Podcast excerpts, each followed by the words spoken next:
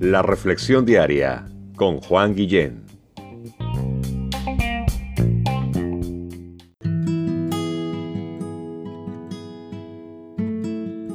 Hola, ¿cómo estás? Te pregunto, ¿alguna vez has pedido prestado?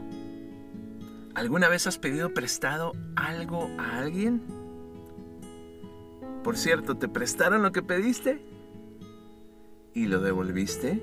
Mm, bueno, ese es otro tema. Ahora, ¿alguna vez te han pedido prestado a ti? ¿Y te devolvieron lo que pediste? Repito, ese es otro tema. Yo prefiero a este punto de mi vida regalar mejor y conservar amigos y hasta familia. Así que, ¿me permites hacerte un regalo en este día?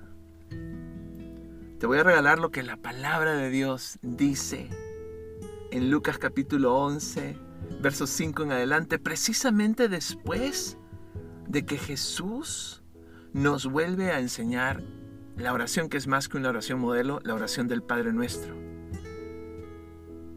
Ocurre años después de aquella primera vez del Sermón del Monte y ahora en la intimidad con sus discípulos, sus seguidores, sus alumnos más cercanos. Dios les dice, cómo deben de orar, igualito que aquella primera vez. Y después les da estas historias de la vida real con principios eternos. Dice Lucas capítulo 11, verso 5, les dijo también Jesús, ¿quién de vosotros que tenga un amigo va a él a medianoche y le dice, amigo, préstame tres panes, amigo? Porque otro amigo mío ha venido de viaje y tengo, y más bien no tengo que ponerle delante. Verso 7, y aquel respondiendo desde adentro le dice, no me molestes, la puerta ya está cerrada, mis niños están conmigo en cama, yo no puedo levantarme y dártelos. Verso 8, dice Jesús, os digo que aunque no se levante a dárselos porque es su amigo, sin embargo por su importunidad se levantará y le dará todo lo que necesite.